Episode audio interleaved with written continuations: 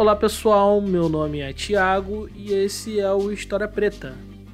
O episódio de hoje será um pouco diferente do habitual, isso porque você vai ouvir a conversa completa em formato de mesa cast que tive com o Caio César, o Gel Caio, pro episódio Olhos que Condenam. Naquele episódio eu usei não mais do que 5 minutos de áudio dessa conversa, mas a conversa foi bem mais longa e interessante também, e durou um pouco mais de 30 minutos. Falamos um pouco sobre masculinidade negra e outros assuntos que orbitam esse tema. Ficou bem, bem legal. Esse é um episódio exclusivo de apoiadores, mas que hoje estou abrindo uma exceção para o público em geral.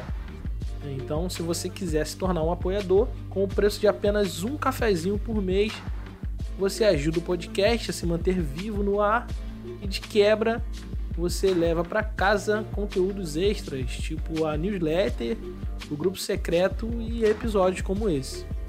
Então, fique aí com o episódio bônus e até a próxima.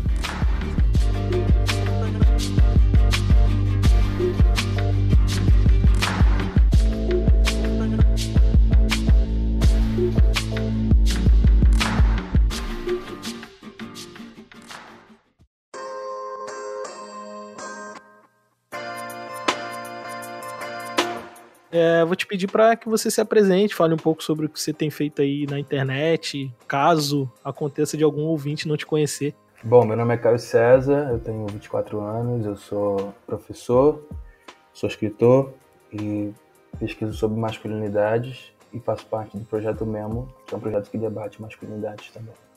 Acho que é isso. Inclusive, o podcast Memo tem, tem me acompanhado algumas vezes para ir trabalho, o podcast tem estado muito, muito excelente. E aí eu já vou, já falando, falando do podcast mesmo, já vou emendando já na, na primeira pergunta que, que permeia exatamente isso, que seria como é, é como é falar sobre masculinidades na internet e em contraponto a falar sobre masculinidade no tete a tete, né? Que o podcast mesmo vocês gravam ao vivo ali, um olhando no olho do outro. É, eu acho que a internet tem um lado positivo de que a gente consegue alcançar mais pessoas, inclusive pessoas que nunca ouviram falar do debate de masculinidade. É, hoje em dia a internet dá um alcance para a gente muito, muito grande, que antigamente a gente não tinha. É, o lado ruim é lidar com as pessoas que não entendem o, o que é o debate de masculinidade, lidar com críticas, lidar com com essas questões, mas que eu entendo como comum. E o debate de masculinidade de maneira ao vivo, né? Tipo, pessoa é, olho, olho no olho, para mim é fundamental. Assim, o que a gente é, experimenta nos grupos, por exemplo, é uma coisa tipo, que a internet não suporta, sabe? Sim. A gente faz o memo com o podcast também, mas ali é meio que uma simulação do que é os nossos encontros mas nossos encontros são, são muito mais intensos do que do que a gente grava, por exemplo, para poder fazer o, o, o, o podcast. Uhum. São mais pessoas, são mais homens, não tem ninguém gravando, então a gente tem menos, é, menos, menos filtro. Então, para mim, é, é, é, imprescindível que esse debate seja feito de uma maneira ao vivo. Assim. Mas é óbvio que a internet ajuda muito a levar esse debate cada vez mais longe. É, curiosamente eu, eu te conheci é, pelo que você fazia no offline lá no, na Casa na Ara. Na época eu estava no Rio e foi minha esposa que, que ouviu falar, porque ela tinha ido num evento anteriormente lá na Casa na Ara. E depois que eu fui te procurar na internet. É por isso a minha pergunta, porque é, em muitos casos, em alguns temas que você toca, é, na internet a coisa, claro, tem um alcance maior, mas às vezes também tem reações diferentes é, por conta do anonimato, ou eu estou equivocado? Não, com certeza. Então, essa é, é a parte ruim. É lidar com, com as críticas. Porque a gente está falando de um debate de, de masculinidade que, que, que é um, um debate que parte é, de um ponto de vista de um, de um grupo que tem os seus privilégios, né, que são os homens. Embora haja um monte de, de questões em cima disso, sobre homens negros, sobre homens gays, sobre homens trans, enfim. Mas o debate de masculinidade pautado no gênero é um debate que a gente faz é, do ponto de vista de quem tem o privilégio. Então as pessoas geralmente não entendem muitas questões. Então, uma, da, uma das coisas que eu mais escuto é do tipo, por que, que não tem mulheres, né? Nas, nas, tipo, quando vocês fazem rodas? Porque parece que, sei lá, que vocês estão falando merda e não tem ninguém ali para tipo, é, dar o, o, o caminho certo, sabe? E eu explico que falar sobre masculinidade não é necessariamente falar sobre machismo, sobre mulheres, sabe? É, a gente fala sobre assuntos que não envolvem mulheres. Fala sobre ser pai, fala sobre saúde, saúde do homem, enfim, várias questões que a presença de uma mulher ali não, não, não teria nenhum, nenhum efeito, assim como eu nunca vou poder ensinar para uma mulher o que é ser mulher, o, o que é ser mãe, por exemplo, sobre cuidados com o corpo da, da, da mulher, enfim, entre outras questões. E a, gente, e a gente entende que esse debate sendo feito entre homens, os homens se sentem muito mais à vontade para falar o que eles sentem. É sem filtro real. Assim, a gente ouve muitas histórias muito bizarras e muito pesadas que as pessoas certamente não iriam falar em lugar nenhum. Assim. E, e, é, inclusive, são homens de 30 anos, 40 anos, às vezes 50 anos, que estão nos nossos grupos e falam assim: o que eu vou falar aqui agora, eu nunca falei para ninguém na, na minha vida. Porque ele entende que aquele espaço um espaço só de homens, que os homens vão entender o que ele está falando, e que se tivesse mulher, ele não ia falar. Então, é muito por, por conta disso. Mas as pessoas de fora, não, às vezes, não conseguem entender é, isso, sabe? Então fica essas, essas críticas, essas questões todas. É, isso acaba é, dando um pouco de liberdade também para que, né, como você disse, para o cara poder se sentir um pouco menos, vamos dizer assim, menos julgado, né? Porque é, se sente, imagino eu, porque acabei não, não participando do, do seu curso que você deu lá na, na Casa na Ara, mas eu imagino que a pessoa se sinta entre iguais, né? Então, Exatamente. Se sente à vontade para poder falar. É isso? É essa a percepção mesmo? Exatamente. Eu, inclusive, falo para eles que ali é um espaço para eles falarem o que eles quiserem, inclusive merda. então, é isso.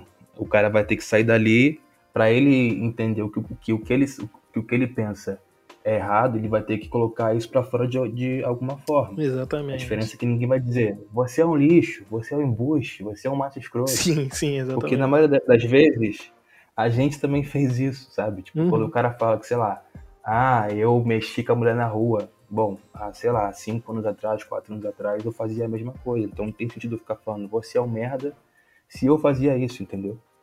Pois é, acho que. A gente fala, obviamente, que você, que você está errado, já estive no seu, no seu, no seu lugar, e o caminho para a gente mudar é, é, é esse aqui, entendeu? Então a gente faz muito é, com essa linha, sabe? É, eu acho que até isso é um desafio do, do, do, do tempo que a gente vive, né? É, principalmente esse tempo mais online, que é justamente se permitir a reflexão que erra, a reflexão para o erro também né? E muitas vezes a gente não se Exato. permite refletir sobre determinado assunto justamente pelo medo do erro e, e, a consequência que pode acontecer desse erro, né? Por isso que eu acho que é importante que esse debate seja feito entre homens, porque é isso também, né?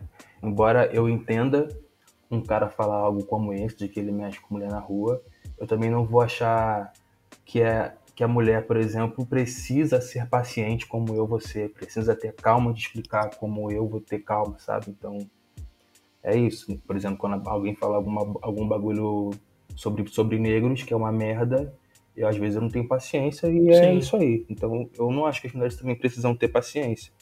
Sim, Mas claro. Se então, cabe a nós, enquanto homens, fazer esse, tipo, essa parada, sabe? Uhum. Qualificar esse debate e, e, permitir, né, um espaço onde, onde haja erros é, entre a gente, né?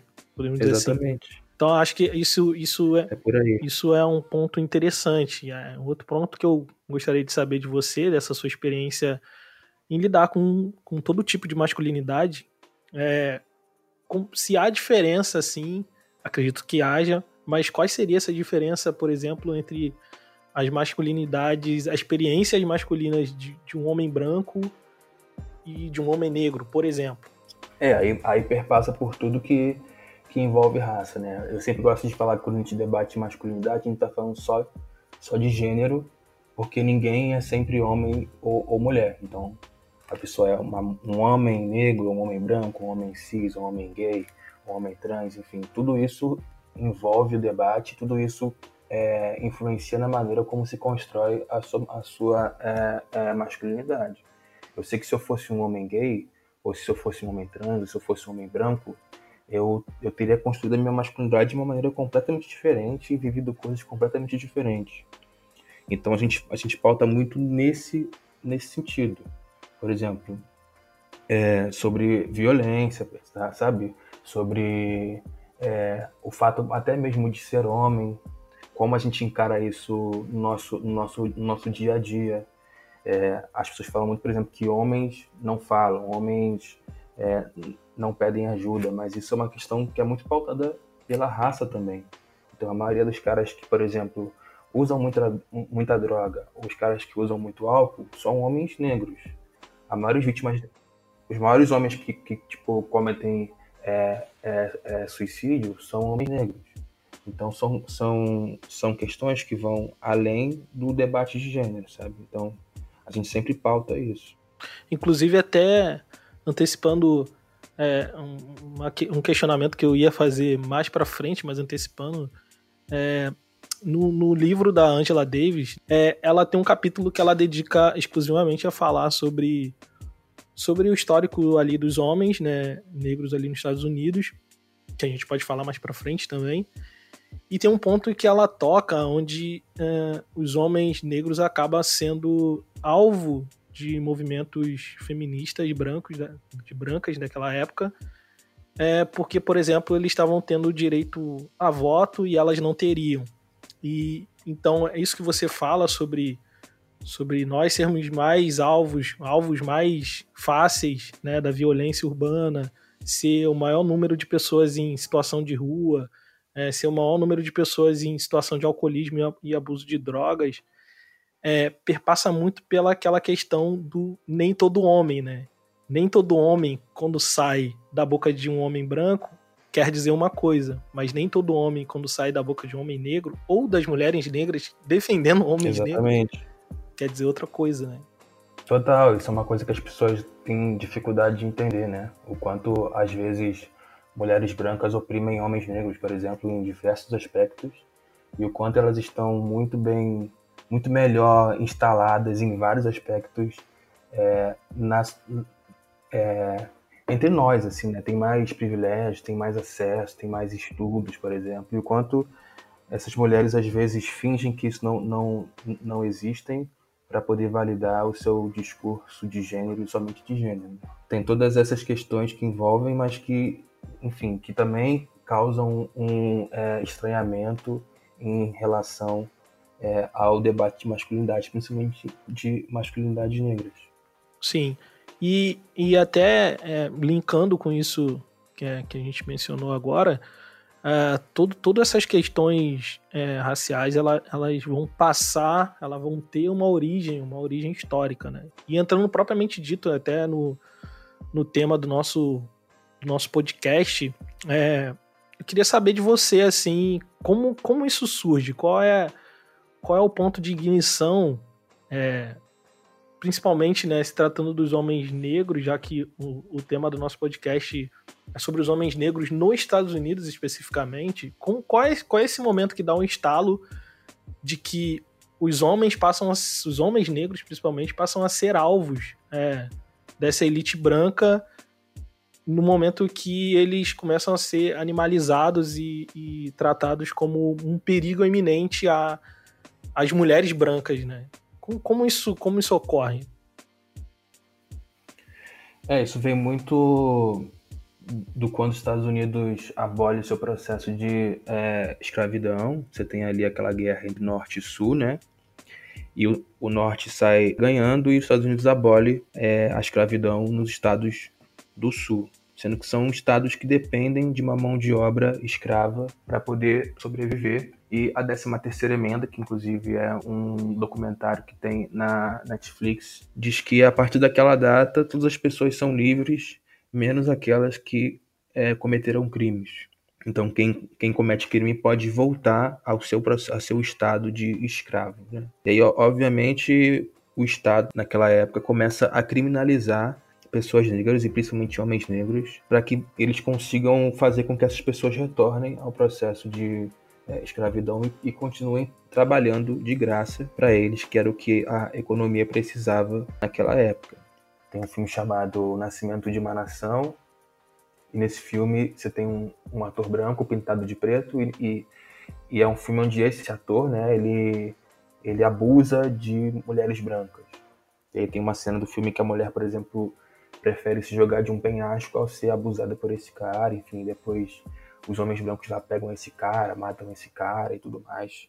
Então isso é muito utilizado, né? Essa, essa, essa imagem de um homem negro violento sexualmente, abusando das mulheres brancas indefesas dos Estados Unidos e como isso vem sempre sendo alimentado é, eternamente, né? E em que ponto você acha assim que a experiência do, do homem negro nos Estados Unidos se assemelha assim com a experiência do homem negro aqui no Brasil? Acho que em muitas questões, cara. A gente tem um, um, um sistema prisional como o deles, que é muito, é muito focado em raça, uma guerra de drogas também que é muito focada em raça, e toda essa construção de imagem que também aqui no, no Brasil foi muito estimulada e é estimulada até hoje. Assim, a gente vê é, as novelas brasileiras, os filmes brasileiros, e aí lá tem o personagem negro que sempre faz papel de, de bandido, de pobre e tudo mais, ou do cara que é, não é um, um, bom pai de família, ou quando o cara é um cara rico, por exemplo, ele é um cara que não tem tipo caráter, não tem índole.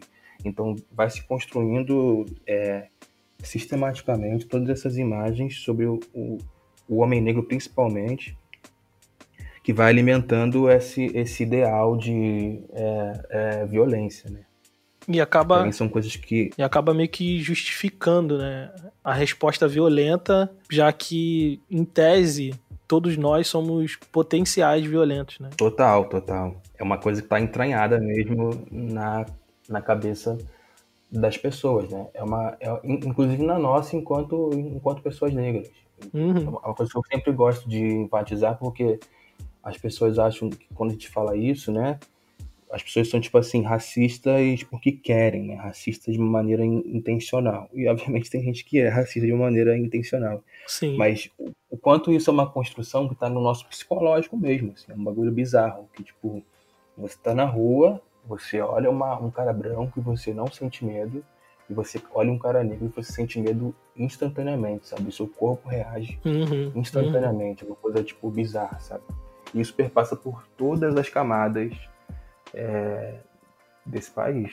As experiências que você vai acumulando, principalmente no consumo da indústria cultural, né? Porque você, você menciona aí um filme que foi importante até para o renascimento da Ku Klux Klan e a indústria cultural nesse ponto ela, ela ajuda muito a construir esse esse imaginário, né? Já que a gente consome muito isso. Exatamente. Se não fosse os filmes, as séries, a, a, nossa, a, nossa, a nossa vida seria outra, assim, porque é isso.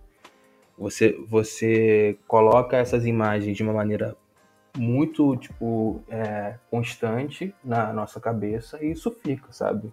E depois para tirar é muito difícil. E esse estereótipo ele foi construído durante muito tempo. Ele foi moldado minuciosamente é, pela indústria cultural e reforçado cada vez mais nos casos também até de, de, de, de homens negros que foram a tribunais e tal, a publicização desses casos é, um, ao longo dos, dos 100 anos aí, cento e poucos anos que a gente tem de, de liberdade, sem escravidão, é, como é, assim, viver sob esse peso, peso do estereótipo sobre o homem negro. Porque nós somos novos, nós temos uma cabeça que está em formação ainda, mas nós temos todo um 100, mais de 100 anos de história que construiu para nós mesmos a, a, nossa imagem. Como, como é viver sob esse estereótipo? É, eu acho que é literalmente uma merda, né? Total, porque e eu fiquei pensando, eu, eu, eu venho pensando muito sobre isso, especialmente esse ano, né? A gente lançou um livro sobre masculinidades negras onde todos os autores, todos os, os caras que fizeram o livro em todas as suas dinâmicas eram homens negros, né? E quando a gente foi lançar em São Paulo, a primeira coisa que eu, que eu falei é que eu me sentia muito honrado de estar ali, porque a gente tem vivido um, um ano como o nosso é, nesse país, onde há vários casos de racismo é, bastante incisivos com homens negros. Então, o cara que foi é, morto lá no Extra, é, o cara que tomou sei lá quantos tiros do exército, né? É, 80 é, é, tiros. O cara que estava trabalhando no Bob's e foi humilhado pela mina lá, dizendo que ele era um lixo. É, o nosso querido DJ que, que, que, que tá preso. Então, são muitos casos muito incisivos de homens negros sendo mortos ou presos ou humilhados, né? E às vezes homens negros que têm dinheiro, que têm, que têm acesso, que têm riquezas e tudo mais. Então, a, a sensação que eu tenho sempre é que, tipo, eu não tenho nenhum controle sobre a minha vida, sabe?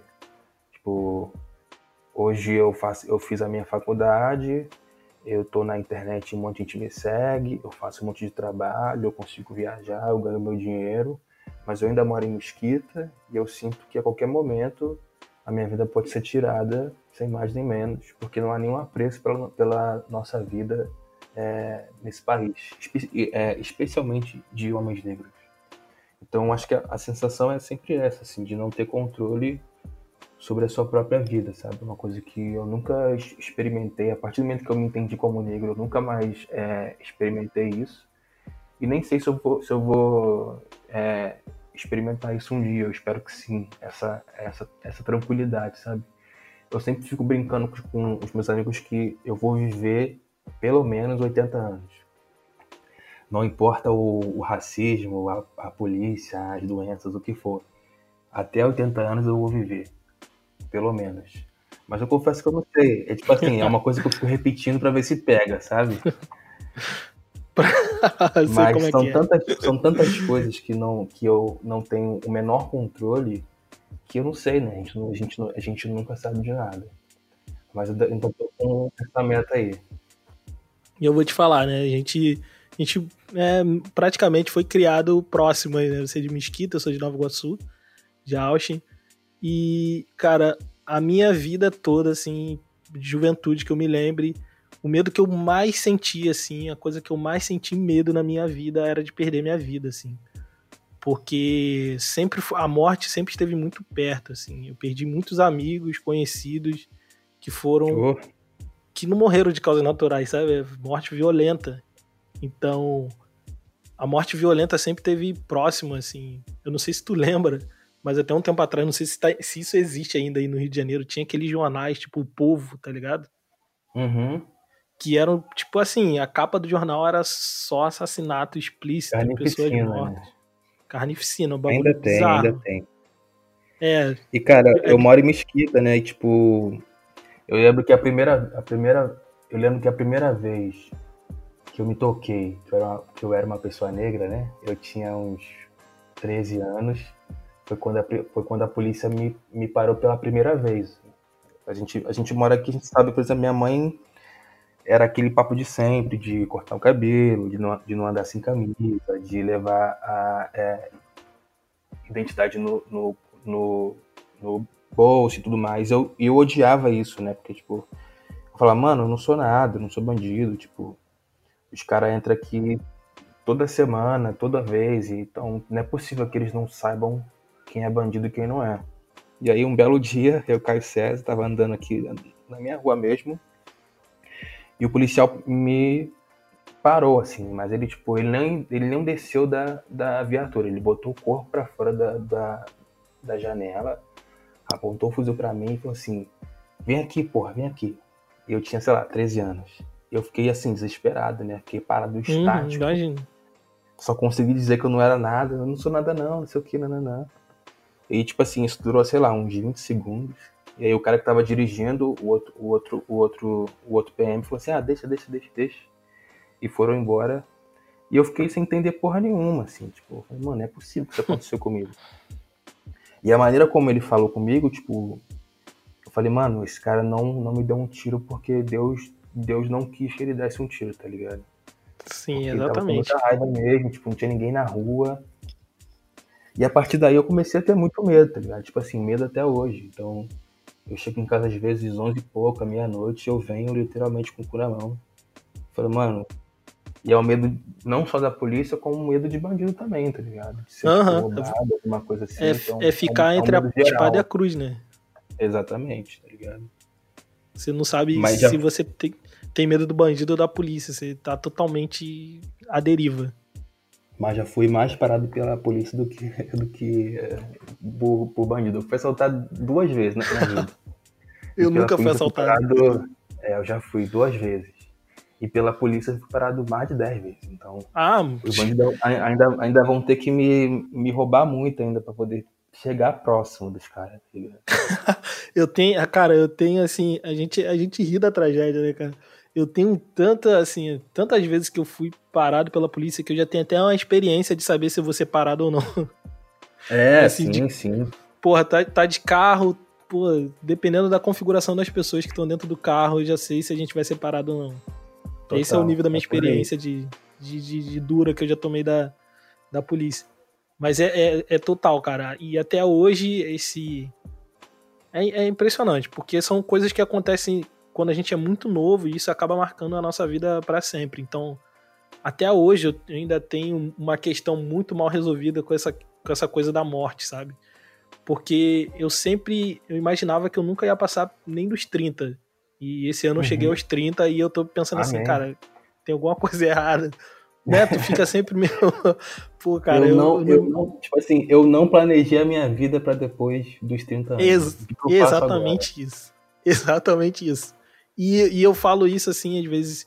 Cara, eu cresci numa família muito bem estruturada, assim. Claro, eu não, não tive meu pai muito presente e tal, mas eu, eu tive uma figura que poderia. que eu posso chamar de, de, de uma figura paterna, que foi um tio. Eu sempre tive. Eu tive uma família muito boa, uma família muito estruturada, uma família que. que, que, que me acolheu, assim, que eu sempre tive acolhimento, independente das dificuldades que eu tivesse. Mas é, o nosso entorno, assim, a, a vida que a gente sempre levou, parece que a gente tá sempre com um alvo, sabe, nas costas. Total. Independente do que você seja ou não. Acho que pra mim a questão de ser um homem negro também é isso, né? Que talvez seja aí o nosso, o nosso maior medo, né? Dessa, dessa violência letal, mas quando, mas o quanto esse genocídio ele acontece de muitas, de muitas formas, né? Que Não é só um genocídio é, pela mão do Estado, né? Da morte, da morte, de, de, ser morto e tudo mais que a gente está comentando aqui, mas que se dá por, por vários, por vários aspectos que para homens negros tem a ver muito com o nosso silenciamento, né? É muito difícil os caras pretos falarem. É muito difícil Sim. os homens, de uma maneira geral, fa- falarem, né? Mas os homens pretos ainda mais.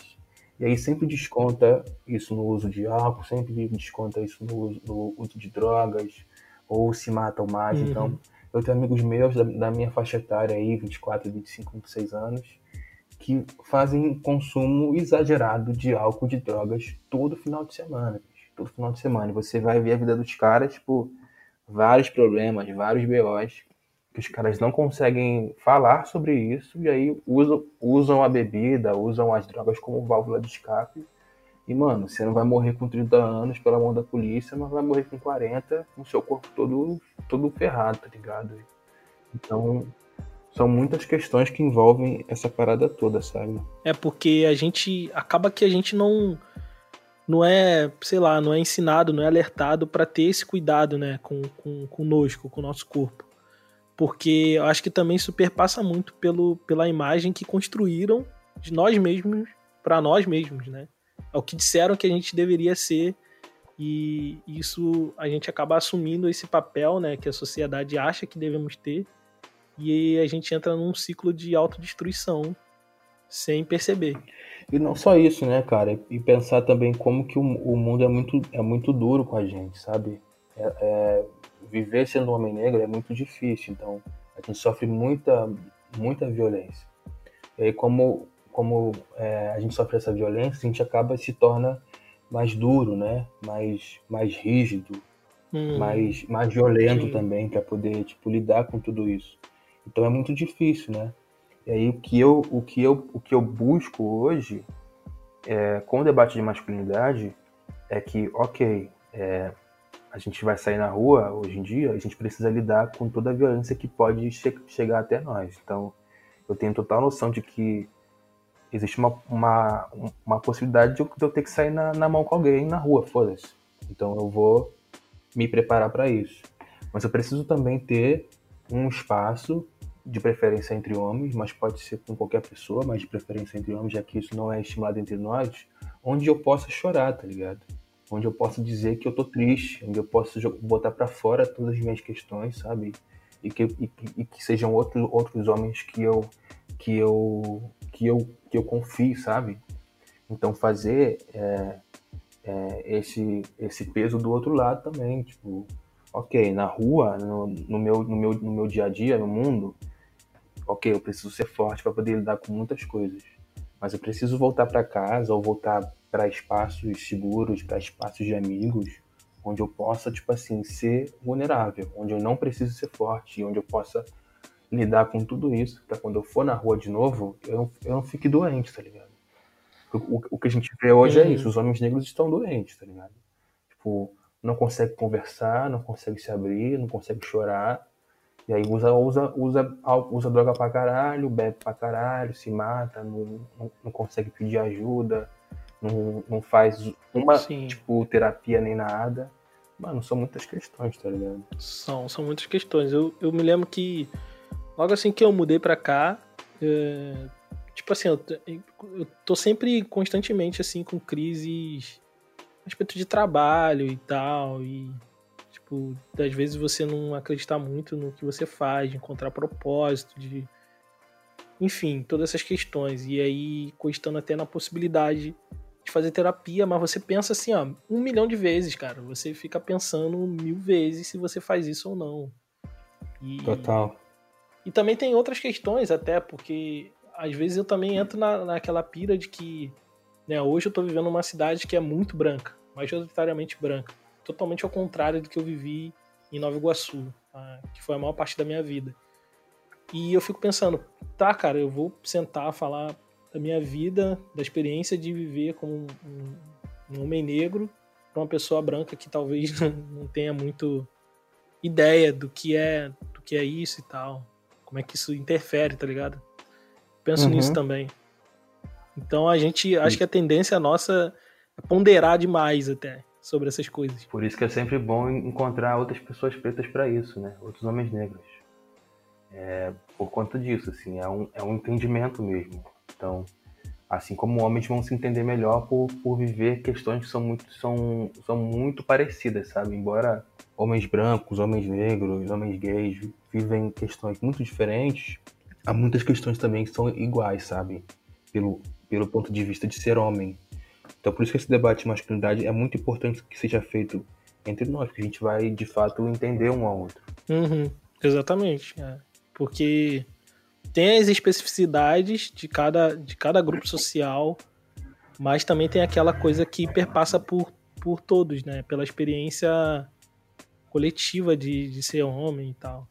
Isso é, Exatamente. Isso é, é realmente importante. Eu, assim, de certa forma, eu, eu confesso que eu tenho avançado pouco, mas os avanços que, que já consegui é um, pô, cara, me enche de orgulho, assim. Eu tenho um, um grupo no WhatsApp que sou eu e mais dois amigos, e a gente, nos últimos anos, assim, nos últimos dois anos para cá, a gente tem falado mais abertamente sobre nossas, nossas crises, sobre nossas vivências. Isso, cara, isso ajuda muito, porque até então nunca, nunca tive ninguém para falar sobre essas coisas, sabe? Então, até uhum. mesmo assim, você encontrar amigos assim que estejam dispostos. E é, e é aquela parada que a gente estava falando sobre, porra, como a gente é amigo e tem uma, uma amizade já de longa data, tipo, você conseguir pensar e refletir com a possibilidade do erro também, de, sabe, de com liberdade é um bagulho que realmente é uma coisa muito boa, muito muito positiva, né? Exatamente. E aí é, é estimular que isso que isso seja feito cada vez mais. Assim. Hoje um amigo meu me mandou mensagem de manhã, falou, cara, preciso muito conversar, posso, posso ligar pra, pra, pra, pra, pra você, preciso muito que alguém me escute. Eu falei, claro, mano. E aí, tipo, ele me ligou, a gente conversou, sei lá, uma hora, tá ligado? Sobre um bagulho da vida dele. E, tipo, eu fico pensando como isso é uma coisa que é, quase que não existe, tá ligado? Que acontece muito pouco e que eu mesmo só fui começar a fazer mesmo há, pou, há pouquíssimo tempo, sabe? Há um, dois anos, três anos, sabe? De ter é, essa, essa tranquilidade de uma pessoa, tipo, me ligar, tá ligado? Tipo assim, posso te ligar pra gente conversar, posso te encontrar, tá ligado? Que é uma coisa que tipo, a gente não faz enquanto homem, que é sempre vai, tipo assim, ah, o cara tá, sei lá, mano, ocupado, ou não foi encher o saco dele com as minhas coisas, não sei o quê, e, tipo não, mano, é seu amigo também. E também passa também por, pela construção da imagem também, de você muitas vezes não querer se mostrar vulnerável e tal. Então. Exatamente, exatamente. Até mesmo pro seu amigo mais próximo. Tem tudo isso. Caio, olha só, eu, cara, eu tô muito satisfeito com, com a conversa que a gente teve aqui. Pô, dava, dava para conversar pelo menos mais umas duas horas aí. Mas ao mesmo tempo também quero manter minha promessa aí de da gente conversar pelo menos é de meia, meia hora. A gente já passou um pouquinho, mas foi uma conversa, foi uma conversa boa. Gostei, gostei bastante da gente ter conversado. Eu, pô, agradeço muito, agradeço muito por você dedicar esse, esse tempinho aí na sua rotina. Gravar pela segunda vez, né? É, porque a primeira vez ainda deu errado. então foram mais de meia hora. Exato. Na verdade, foi uma hora e alguma coisa aí. Então, muito obrigado, cara, pelo, pelo seu tempo. E espero que a gente se encontre em outras oportunidades aí, outros episódios, para falar sobre outras coisas também. Com certeza, é só, é só chamar que eu vou. Valeu então. Muito obrigado, Caio. Tchau, tchau.